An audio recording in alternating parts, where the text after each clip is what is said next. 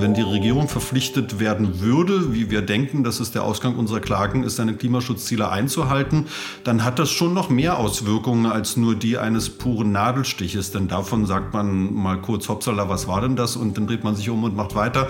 Ich glaube nicht, dass das der Fall sein wird. Und damit hallo und herzlich willkommen zu Handelsblatt Green und Energy, dem Podcast zu den wichtigsten Fragen rund um Klima, Energiewende und Nachhaltigkeit. Heute geht es bei uns um die Frage, ob Klagen unser Klima retten. Ich bin Michael Scheppe. Schönen guten Tag zusammen.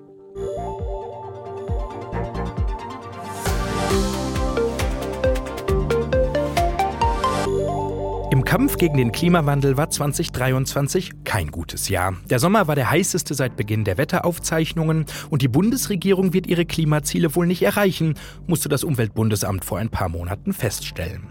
Genau das führt dazu, dass immer mehr Menschen und Umweltverbände klagen. Gegen die Regierung, aber auch gegen Unternehmen, die besonders viel CO2 ausstoßen.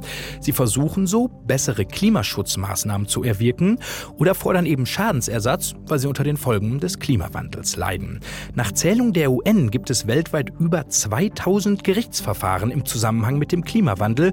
Die Zahl der Verfahren, ja, die hat sich seit 2017 weltweit verdoppelt. Klar, die meisten Klagen gibt es in den USA aber auch immer mehr bei uns in Deutschland. Gerade erst sind wieder Umweltverbände gegen die deutsche Regierung vors Gericht gezogen und fordern ein Klimasofortprogramm.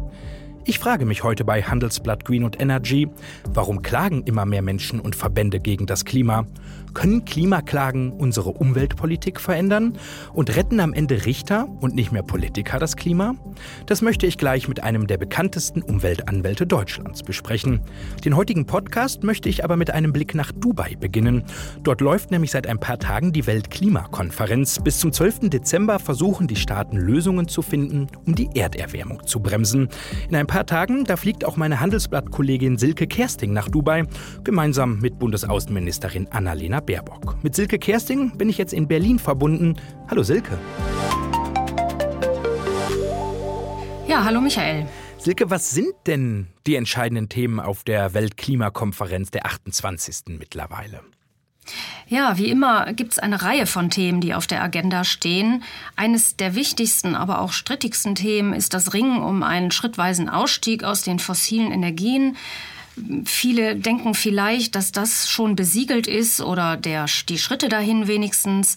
Ähm, das ist aber nicht so. Vor zwei Jahren in Glasgow, das war die 26. Klimakonferenz, da haben sich die Vertragsstaaten lediglich auf das schrittweise Herunterfahren von Kohle einigen können. Und jetzt, das sagen auch Wissenschaftler, braucht es den Beschluss, auch den Einsatz von Öl und Gas zu reduzieren also perspektivisch die fossile Ära zu beenden. Denn nur so können die klimaschädlichen Treibhausgasemissionen reduziert werden. Ohne das ist das Ziel äh, der, der Weltgemeinschaft, die Erderwärmung auf 1,5 Grad Celsius zu begrenzen, nicht erfüllbar. Und dann soll es auch um erneuerbare Energien gehen, ne? Ja, genau. Der ähm, Ausbau der erneuerbaren Energien ist geplant, beziehungsweise der Beschluss dazu. Das ist äh, deutlich unumstrittener. Ähm, Klimaexperten gehen davon aus, dass in Dubai Beschlüsse durchaus gelingen können über eine Verdreifachung der globalen Kapazität der erneuerbaren Energien bis 2030 und auch eine jährliche Verdopplung der Energieeffizienz.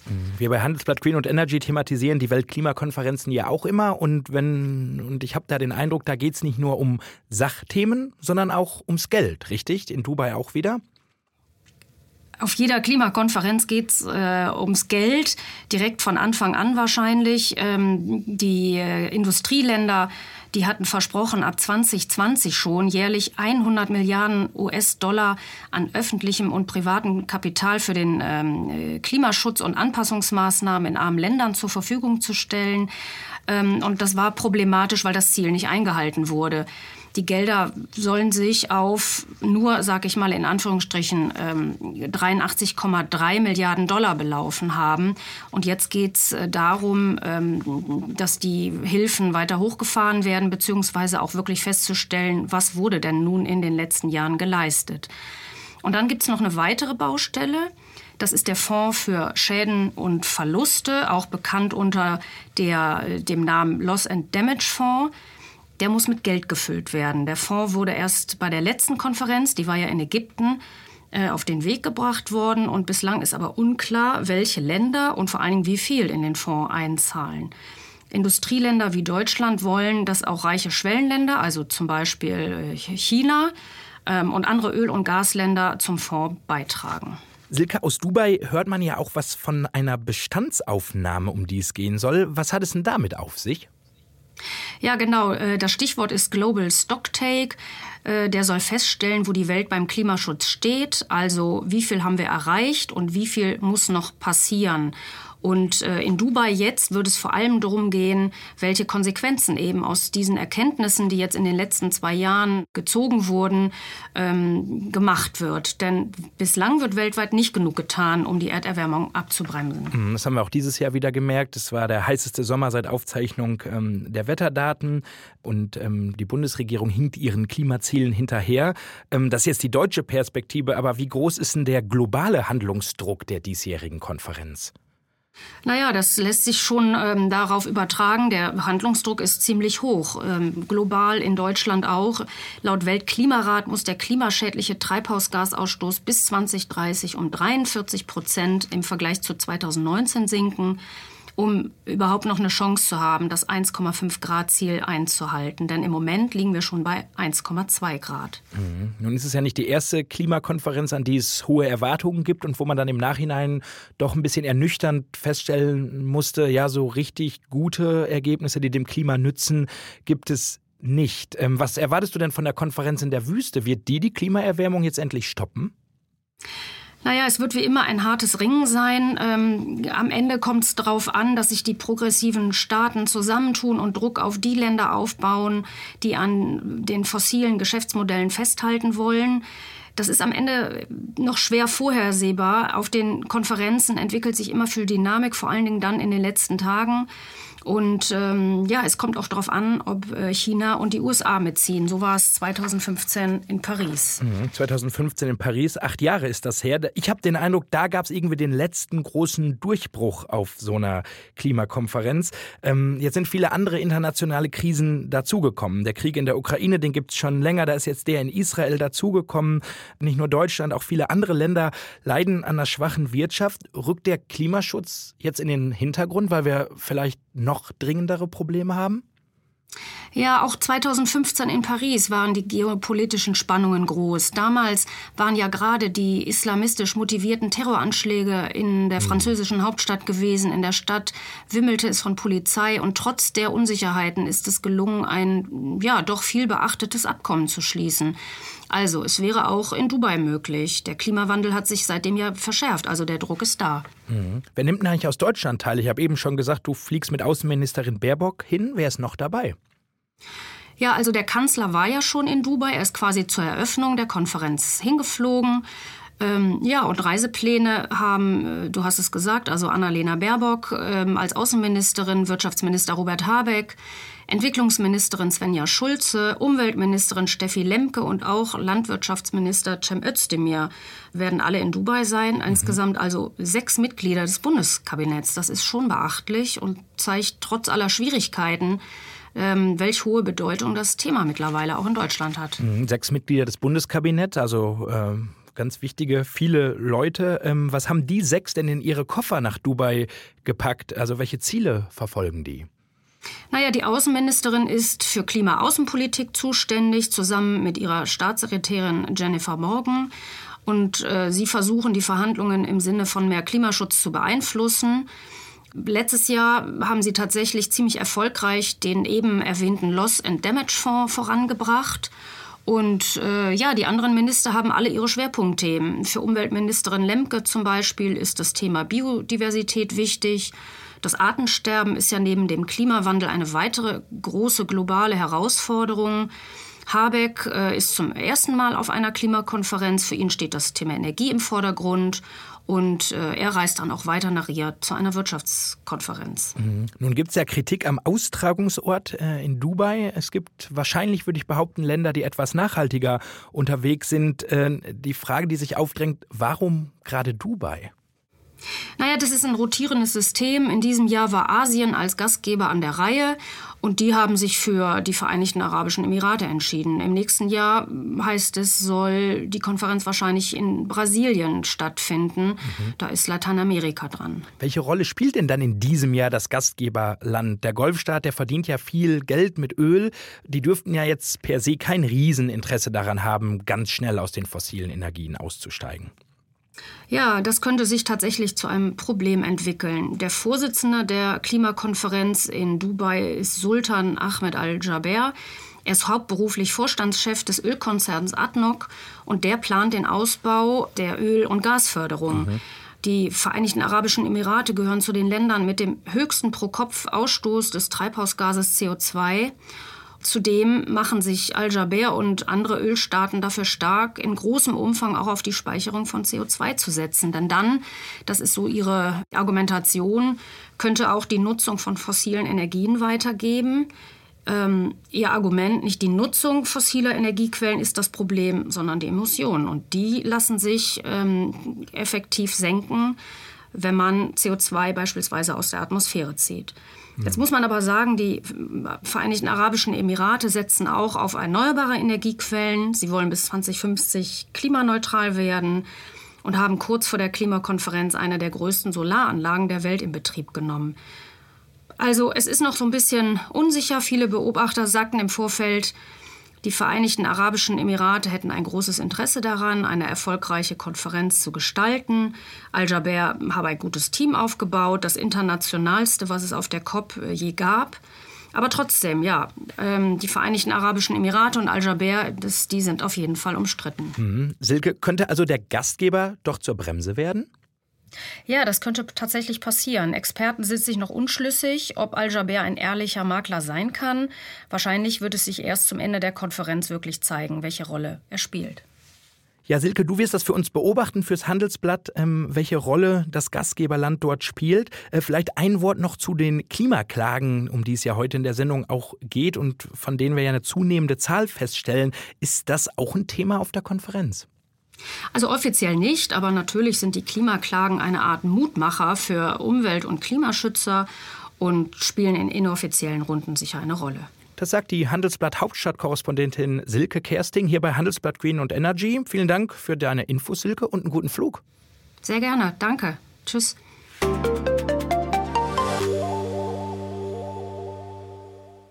Ja, wir haben es gerade gehört, kaum eines der großen Industrieländer ist gerade so richtig auf Kurs, das Klima zu retten. Und das führt eben zu mehr Klimaklagen. Was vor einigen Jahren noch völlig absurd erschien, wird immer mehr zum Alltag, auch in deutschen Gerichten. Das zeigt sich auch gerade, mehrere Umweltorganisationen wollen die Bundesregierung zu wirkungsvollen Maßnahmen beim Klimaschutz verpflichten. Im Namen der deutschen Umwelthilfe klagt der Berliner Rechtsanwalt Remo Klinger einer der bekanntesten deutschen Umweltanwälte. Er hat 2021 vor dem Bundesverfassungsgericht mit einigen Mitstreitern erwirkt, dass Klimaschutz als Grundrecht gilt. Er hat auch schon BMW und Mercedes verklagt und will erreichen, dass die Firmen keine klimaschädlichen Verbrennerautos mehr bauen dürfen. Und gerade eben, ich habe es gesagt, will er die Regierung wieder zu wirkungsvolleren Klimamaßnahmen zwingen. Und zwischen all den Klagen, da hat er Zeit, mit uns zu sprechen. Schönen guten Tag, Herr Klinger. Guten Tag, Herr Scheppe, und vielen Dank für die Einladung. Herr Klinger, Sie verklagen gerade die Bundesregierung, ich habe es gerade gesagt, im Namen der deutschen Umwelthilfe. Was wollen Sie genau? Im Grunde wollen wir eigentlich nur erreichen, dass die Bundesregierung das Klimaschutzgesetz einhält. Denn da stehen bestimmte Klimaschutzziele drin mit bestimmten Mengen, die Deutschland noch ausstoßen darf. Und da sind äh, Prognosen abzugeben, ob das bis zum Jahr 2030 erreicht wird. Und der eigene Expertenrat der Bundesregierung sagt, nee, schafft er nicht. Das ist weit davon entfernt. Das reicht nicht, was ihr derzeit an Maßnahmen vorhabt. Und deswegen muss dann nachgesteuert werden. Mhm. Nun zeichnen wir diese Folge am Mittwochnachmittag auf, spreche ich gerade mit Ihnen. Morgen am Donnerstag will das Gericht dann seine Entscheidung verkünden. Und unsere Folge, die kommt am Dienstag raus. Dann kennen wir alle natürlich schon das Ergebnis. Heute, einen Tag vorher, Herr Klinger, mit welchem rechnen Sie denn? Wir hatten ja schon die mündliche Verhandlung. Wenn wir die nicht gehabt hätten, hätte ich gesagt, das ist 50-50. Und gar nicht deshalb, weil die Bundesregierung sich vielleicht nicht rechtswidrig verhält, das verhält sie sich, da verteidigt sie sich eigentlich auch gar nicht so damit, sondern mhm. sie sagt, ja, ja, wir verhalten uns vielleicht rechtswidrig, aber du, du Umweltverband, du darfst dagegen gar nicht richtig vorgehen. Und diese Frage war hochspannend und sehr offen und wurde sehr viel diskutiert vor Gericht, aber nach der mündlichen Verhandlung, die wir jetzt schon vor einer Woche hatten, bin ich, allen, äh, bin ich allerdings ziemlich zuversichtlich, dass wir diese Klage gewinnen werden. Mhm. Was würde die Entscheidung denn ganz konkret verändern für uns Bürger, für die Regierung in den nächsten Wochen? Also für die Regierung erstmal, dass sie in den Sektoren Verkehr und Gebäude, und das sind die notleigendsten Sektoren im Klimaschutz, mhm. vor allen Dingen Verkehr hängt massiv hinterher, dass dort nachgesteuert werden muss, dass dort weitere Maßnahmen kommen müssen, mit denen man denn auch prognostisch sagen kann, damit werden wir wohl die Klimaschutzziele einhalten. Es kann nicht so bleiben, wie es bisher ist, dass man Maßnahmen Programmchen macht, wo man so ein paar Ideen so reinschreibt. Mehr ist es wirklich nicht, viel mehr steht da nicht drin. Mhm. Und dann das dem Expertenrat gibt und der sagt, sagt, naja, damit habt ihr schon einen eigenen Ansatz verfehlt und wenn wir es berechnen sollten, das reicht vorne und hinten nicht. Ja, war ja im Sommer, kam das ja raus. Ne? Genau, so war das und so ist die aktuelle Praxis. Das geht natürlich nicht, sondern man kann nicht sagen, das ist so politisch ungewollt, wie zum Beispiel ein Tempolimit, das wollen wir nicht und deswegen machen wir es nicht. Man kann sich dafür entscheiden, es nicht zu wollen und auch nicht zu machen. Nur dann muss man nachliefern und muss andere Maßnahmen liefern, die denselben Effekt haben bei der Emissionsminderung, die damit zu erwarten ist. Also da muss man klar nachsteuern, sonst bricht man das Gesetz. Mhm. Also würde wieder mal ein Gericht die Regierung vor sich hertreiben, ähm, wie im April 2021. Äh, da haben Sie, Herr Klinger, würde ich mal sagen, eine, einen Ihrer größten juristischen Erfolge gefeiert. Sie konnten nämlich mit Mitstreitern vor dem Bundesverfassungsgericht erreichen, dass Klimaschutz so etwas wie ein Grundrecht ist. In der Tagesschau, da klang das damals so.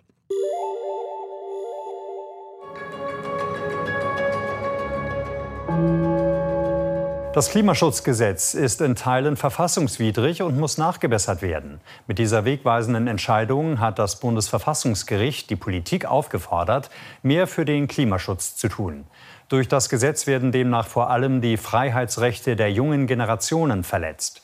So dürften deutliche Schritte zur Senkung von Treibhausgasemissionen nicht auf die lange Bank geschoben werden. Herr Klinger, was hat diese Entscheidung denn für Sie als Anwalt und für uns als Gesellschaft verändert? Als Anwalt war es zunächst einmal eine unerwartete Bestätigung der Arbeit, die wir da Jahre vorher schon geleistet hatten, denn die Verfassungsbeschwerde ist ja nicht drei Wochen vorher eingelegt worden. Das zum einen und für die Gesellschaft als solche ist der Stellenwert des Klimaschutzes, auch der rechtliche Stellenwert, nochmal deutlich gestiegen. Das Bundesverfassungsgericht hat den Klimaschutz eigentlich rechtlich erst geadelt. Bis dahin war es völlig unklar, ob man das vor Gericht überhaupt einklagen kann, denn weder ich noch, ich glaube, Sie, Herr Scheppe, können irgendwie klar sagen, dass Sie jetzt schon akut vom Klimawandel betroffen sind und deswegen eine Rechtsverletzung geltend machen können. Mhm. Fällt irgendwie schwer. Das ist eben das Typische beim Klimawandel, bei der Klimakrise, dass wir entsprechende Emissionen jetzt in die Atmosphäre ähm, emittieren, aber die Wirkungen erst Jahrzehnte später spüren werden. Und deswegen ist der Unmittelbarkeitszusammenhang nicht so naheliegend. Und das Bundesverfassungsgericht hat hier mit juristischer Hilfe einen Weg gefunden, wie man das tatsächlich lösen kann, dieses Problem, und das dann auch rechtlich handhabbar machen kann und insofern dann auch in Zukunft verlangen kann, dass die Klimaschutzziele A streng genug sind und B, dass sie auch eingehalten werden. Herr Klinger, nun sind ja Ihre Klagen nicht die einzigen, die es gibt äh, in Deutschland und weltweit. Ähm, ich könnte Ihnen zig Beispiele erzählen. Ein Bergführer aus Peru, der gerade RWE verklagt. Dann muss sich Europas größter Autobauer VW vor Gericht verantworten. Sechs junge Portugiesen werfen 32 Staaten gerade vor dem Europäischen Gerichtshof für Menschenrechte vor, dass die sich nicht ausreichend an das Pariser Klimaabkommen halten. Ich könnte die Liste endlos vorsetzen, äh, Herr Klinger. Ich frage mich, warum gibt es denn gerade mehr Klimaklagen? Ich meine, den Klimawandel gibt es nicht erst seit gestern, Sie machen das auch schon seit vielen Jahren, aber was ist heute anders als früher? Da haben sich zwei, also für Deutschland gesprochen vor allem, mhm. da haben sich zwei Umstände geändert. Das eine ist, wir haben seit jetzt 25 Jahren einen völkerrechtlichen Vertrag, das ist die sogenannte Aarhus-Konvention, die Klagerechte für Umweltrechte hergibt.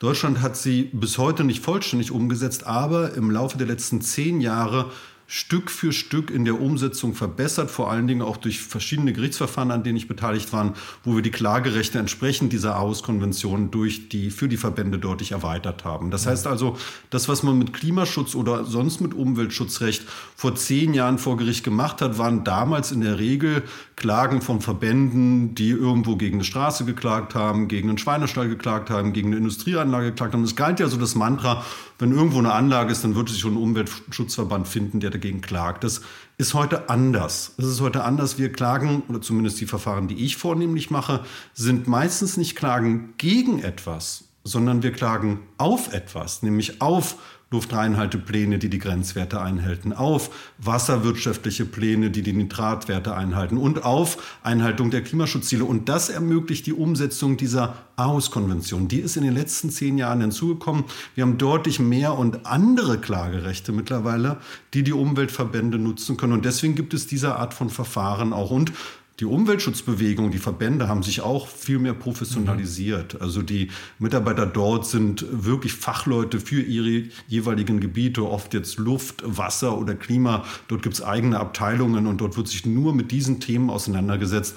Auch diese Professionalisierung habe ich vor 15 Jahren so noch nicht erlebt. Hat das auch damit was zu tun eigentlich, dass wir mehr Daten über den Klimawandel und auch über die Folgen für jeden Einzelnen, für Staaten haben? Kann das auch ein Grund sein dafür?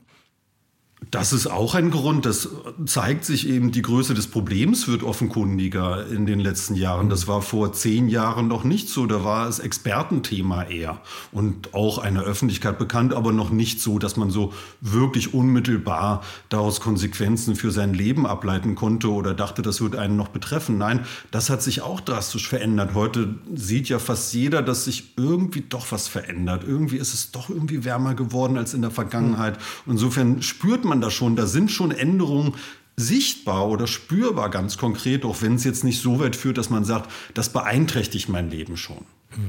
Lassen Sie uns doch von den Klagen, die Sie gegen, gegen Staaten erheben oder im Auftrag von Verbänden gegen Staaten erheben, äh, zu den Unternehmen kommen. Sie haben auch Unternehmen verklagt, Mercedes und BMW, den Gasproduzenten Wintershall. Hm, lassen Sie uns vielleicht über die Autobauer sprechen, denn die wollen Sie auf gerichtlichem Wege dazu zwingen, dass sie keine klimaschädlichen Verbrenner Neuwagen mehr bauen dürfen, am liebsten sofort, spätestens 2030. Ähm, Herr Klinger, was ich mich frage, Sie können doch nicht ein einzelnes Unternehmen dafür verantwortlich machen für den Klimawandel. Ich meine, Sie und ich fahren die Autos und nicht äh, der Autobauer. Das ist völlig richtig, aber klarstellend auch nochmal, wir haben nie beantragt, dass es jetzt sofort keine Verbrennerautos mehr geben sollte, äh, sondern eben äh, die, die Jahreszahl war 2030, mhm. die ist abgeleitet aus unserem deutschen Klimaschutzgesetz, wonach wir ab 2045 klimaneutral sein müssen und da Autos im Durchschnitt 15 Jahre im Verkehr sind, ergibt sich daraus 2030 als Zieljahr.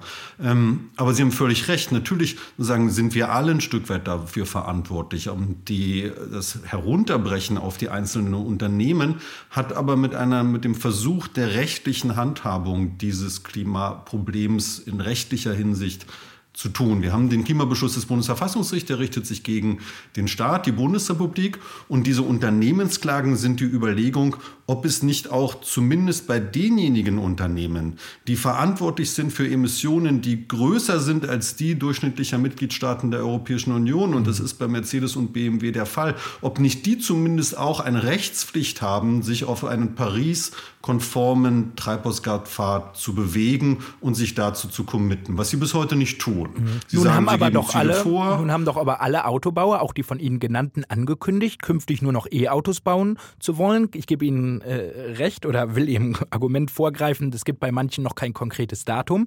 Ähm, aber es gibt ja, ich will jetzt nicht von einer E-Offensive sprechen, aber Werke werden umgebaut, es gibt immer mehr E-Automodelle. Äh, reicht Ihnen das nicht?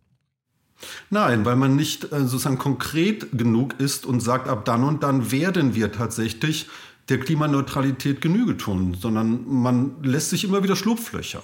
Auch Mercedes sagt nicht konkret, wir werden dann und dann aussteigen, sondern ganz konkret, wir werden entsprechend der Marktbedingungen, ist ja unternehmerisch total sinnvoll. Natürlich guckt man nach den Marktbedingungen, aber das Klima guckt nicht nach den Marktbedingungen und deswegen braucht man da verbindliche Ausstiegspfade, die verbindlich vorgegeben worden sind. Deswegen haben wir ja auch Mercedes und BMW angeschrieben und gefragt, wollt ihr uns das verbindlich geben? Könnt ihr das? Nein, wollen wir nicht, können wir auch nicht. Und das ist der Grund, Grund, warum man den Versuch startet, ob man auch dies gegenüber Unternehmen, die solch eine Größenordnung haben. Es geht nicht um Mittelständler, es geht nicht um den Einzelnen und es geht nicht um äh, den einzelnen Bürger als solchen, sondern um Unternehmen, die eine Größe haben, die für Emissionen verantwortlich sind, die durchschnittlichen Mitgliedstaaten der Europäischen Union gleich. Da sollte man diese in den Blick nehmen. Das, ist, das nennt man juristisch Adäquanztheorie. Und diese adäquaten sozusagen Emittenten, die müssen entsprechend sich verpflichten.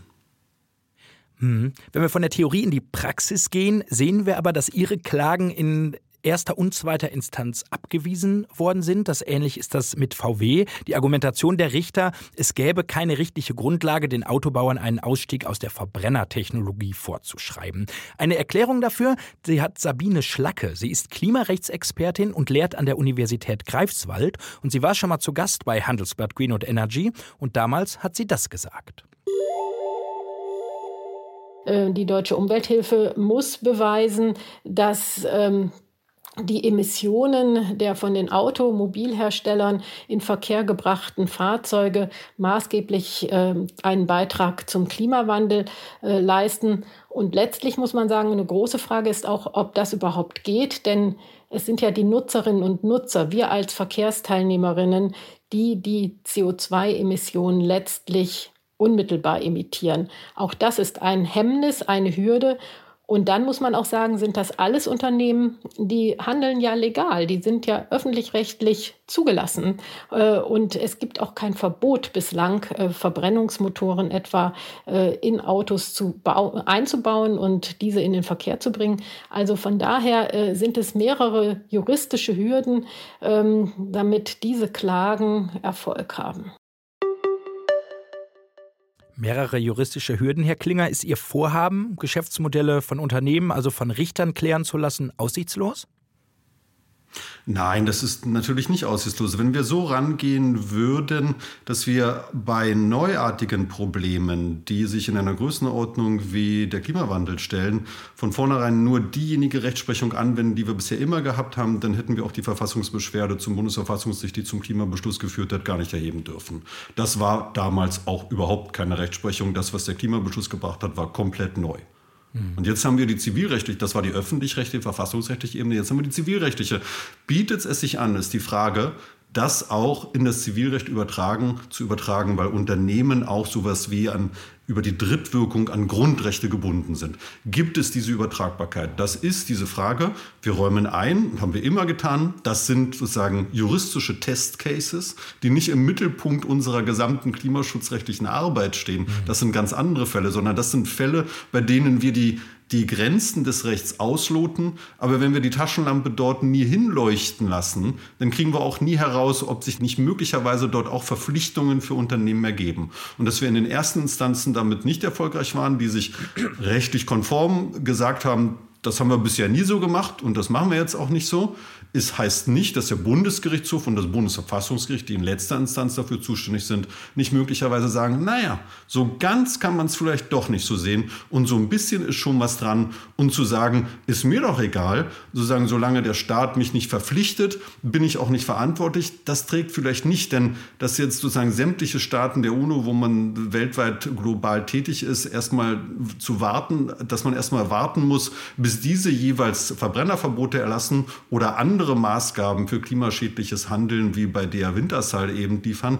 Das kann es auch nicht sein, denn den Rechtsschutz weltweit kann der einzelne Bürger ja gar nicht geltend machen, weil er nicht überall Rechtsschutzmöglichkeiten hat.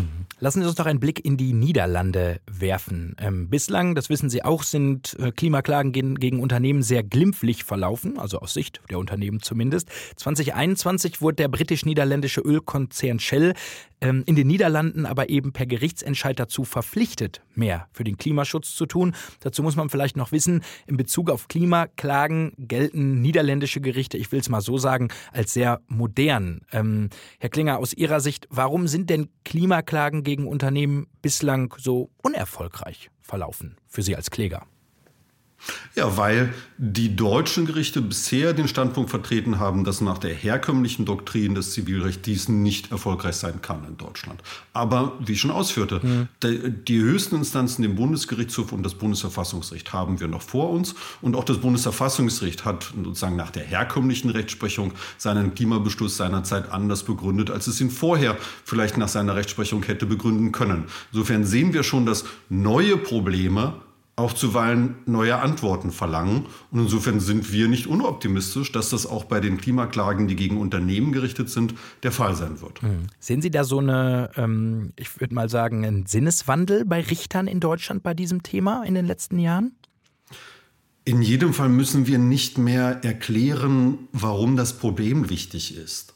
Das mussten wir, das haben wir ganz am Anfang mhm. tatsächlich sehr intensiv gemacht. Selbst in der Verfassungsbeschwerde, die wir zum Bundesverfassungsgericht geschickt haben, habe ich meinen Mitarbeitern gesagt, lasst uns bitte erst einmal auf 40 Seiten erklären, was der Klimawandel tatsächlich für die Menschheit bedeutet. Und ich dachte seinerzeit, das wäre total einfach. Da muss man einfach bei Wikipedia reingehen und dann muss man das ein bisschen umschreiben und dann hat man das. Wahrscheinlich nee, nicht. Nee, war gar nicht. War nicht. Viel zu komplex, viel zu wissenschaftlich auch alles, viel zu, viel zu schwierig dargestellt. Also haben wir wirklich über Wochen und Monate dran gesessen, um diesen Textteil erst einmal zu schreiben, um das zu erklären. Das Bundesverfassungsgericht hat tatsächlich dann über 20 Seiten Ausführungen genau zu dieser Frage gemacht, nicht in Übernahme unserer Worte, sondern mit seinen eigenen mhm. Worten und hat das ganz hervorragend dargelegt. Das lässt sich auch gut nachlesen für alle, die es interessiert in der Entscheidung des Bundesverfassungsgerichts. Also das ist, das ist nicht mehr nötig. Das ist angekommen und das wissen die. Mhm. Lassen Sie uns doch äh, einen kleinen Blick in Ihren juristischen Alltag wagen. Nun ist mir bei einem Mord klar, wie man da als Rechtsanwalt Beweise äh, vorzubringen hat. Wie läuft denn das bei Klimaklagen ab? Das äh, kann ich mir nicht so richtig vorstellen. Na, die Beweise liefert uns die Bundesregierung ja frei Haus, weil nach dem Klimaschutzgesetz gibt es einen Expertenrat, der zu überprüfen hat, ob die Maßnahmen, die die Bundesregierung plant, ausreichend sind, um die Klimaschutzziele zu erfüllen. Und in der Vergangenheit hat er in der Regel gesagt, nein, reicht nicht. Und die können wir nutzen, weil diese Stellungnahmen sind öffentlich. Und dann muss die Bundesregierung auch gegenüber der Kommission in Brüssel Projektionsberichte vorlegen. Die sind auch öffentlich, werden vom Umweltbundesamt gemacht und die können wir auch nutzen. Also Beweisfragen haben wir da gar nicht, sondern die sind relativ offenkundig und sind öffentlich und können wir nutzen. Die Schwierigkeit sind die juristischen Fragen. Mhm. Wie setzt man das in juristisches Handeln um und auch prozessual so, dass man es auch durchsetzen kann, dass man auch einen, einen Titel, nennen wir das, also ein Urteil bekommt, was dann auch vollstreckungsfähig ist und dann entsprechend auch anwendbar ist.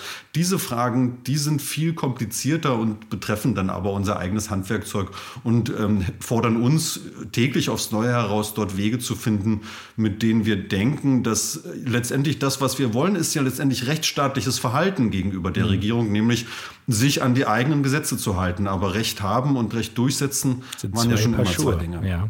Herr Klinger, lassen Sie uns doch am, am Schluss dieses Podcasts noch äh, die Frage klären, die wir oben drüber geschrieben haben. Können Klagen unser Klima retten? Das haben wir auch die Klimarechtsexpertin Sabine Schlacke gefragt. Und was sagt sie? Klagen nützen dem Klima, aber es sind Nadelstiche. Das muss ich ganz deutlich sagen. Es sind Einzelentscheidungen und wir brauchen natürlich eine Kehrtwende, die umfassend und systemisch ist. Ja, Herr Klinger, wie sehen Sie das? Können Sie im Gericht die Welt retten?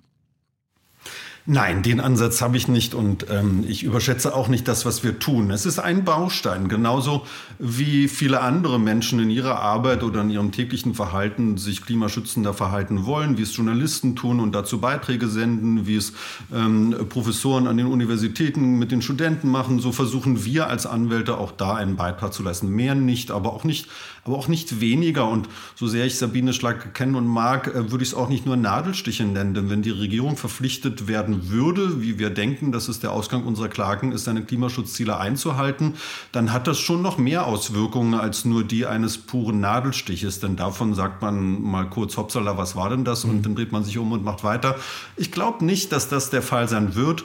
Ich glaube schon, dass da mehr nachzulegen ist, weil wir einfach noch schon auf dem Blick 2030 um Dimensionen von der Einhaltung der Klimaschutzziele, die wir uns selbst gesetzt haben, entfernt sind. Mhm. Aber ist Klima nicht etwas, also zumindest für mein Verständnis, was Staaten in Parteien oder mit Parteien und in Parlamenten regeln sollten und nicht vor Gericht muss? Also gibt es da keinen anderen Weg?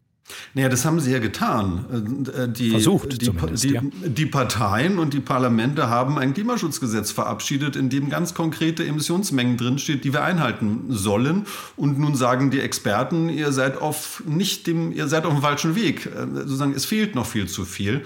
Und letztendlich geht es deshalb in unseren Klagen um nichts anderes als rechtsstaatliches Compliance. Dass die Regierung sich an ihre Gesetze hält, genauso wie die Bürger, wir uns ebenfalls an die Gesetze Gesetze halten.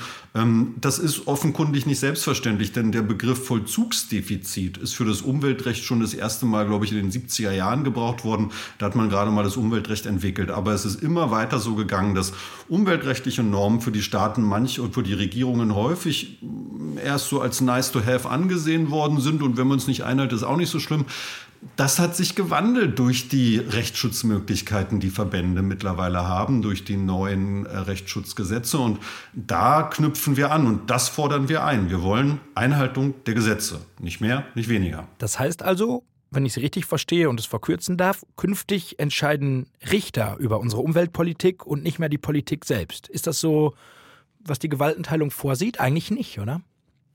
Nee, Sie haben es falsch formuliert. Künftig entscheiden Richter ob die Regierung das Gesetz eingehalten hat.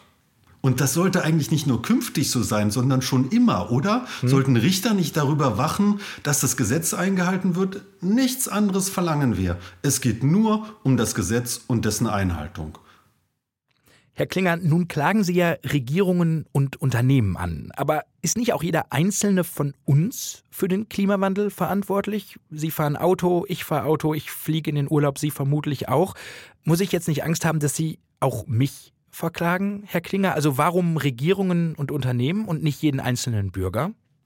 Weil die Regierungen den Rahmen für die Bürger setzen und weil auch die Unternehmen in gewisser Weise einen Rahmen setzen mit den Angeboten, die sie den Bürgern machen an Produkten. Insofern sind die die richtigen Ansprechpartner. Und ich finde es ein bisschen auch sozusagen auf einer ganz anderen Ebene schwierig, den Bürger immer Vorhaltungen zu machen, du fliegst in den Urlaub und so weiter. Wie kannst du das? Ich würde das auch selbst im Freundeskreis nicht tun. Ich finde mhm. das unangenehm, weil es jedem das gute Recht ist, es zu tun. Und letztendlich die Rahmenbedingungen wie man das darf und wann man das darf und wie viel man das machen sollte, durch den Staat zu setzen sind und die entsprechenden Angebote, Produkte kaufen zu können, mit denen ich mich auch klimatisch in Ordnung verhalten kann, auch von den Unternehmen gesetzt werden sollten. Den Einzelnen würden wir da nicht verklagen, das ist doch ein Unsinn. Hm. Herr Klinger, fühlen Sie sich eigentlich als Anwalt oder schon als Aktivist in dieser Angelegenheit? Immer als Anwalt, immer als Anwalt. Ich mag den Begriff nicht. Der sollte auch, finde ich, eher den, den Ehrenamtlichen vorbehalten sein. Wir hier in unserer Kanzlei, wir fühlen uns als Anwälte und wollen das Recht durchsetzen und dem Recht zur Geltung verhelfen. Mehr nicht, aber auch nicht weniger. Und deswegen ähm, ist uns so ein, so ein Aktivismus eher fremd. Das sagt der Berliner Umweltanwalt Remo Klinger hier bei uns bei Handelsblatt Green und Energy. Vielen Dank für Ihre Zeit und die Einblicke. Ja, vielen Dank für die Einladung und den angenehmen Podcast. Und das war's mit Handelsblatt Green und Energy für diese Woche. Wenn Sie Fragen, Themen oder Anregungen für uns haben, freuen wir uns über Ihre Mail an green.handelsblatt.com. Mein Dank, der gilt Florian Pape und Lukas Teppler für die Produktion dieser Ausgabe. Und wenn Ihnen unser Podcast gefallen hat, freuen wir uns natürlich über eine gute Bewertung in Ihrer Podcast-App. Ich bin Michael Scheppe. Bis zum nächsten Mal. Tschüss aus Düsseldorf.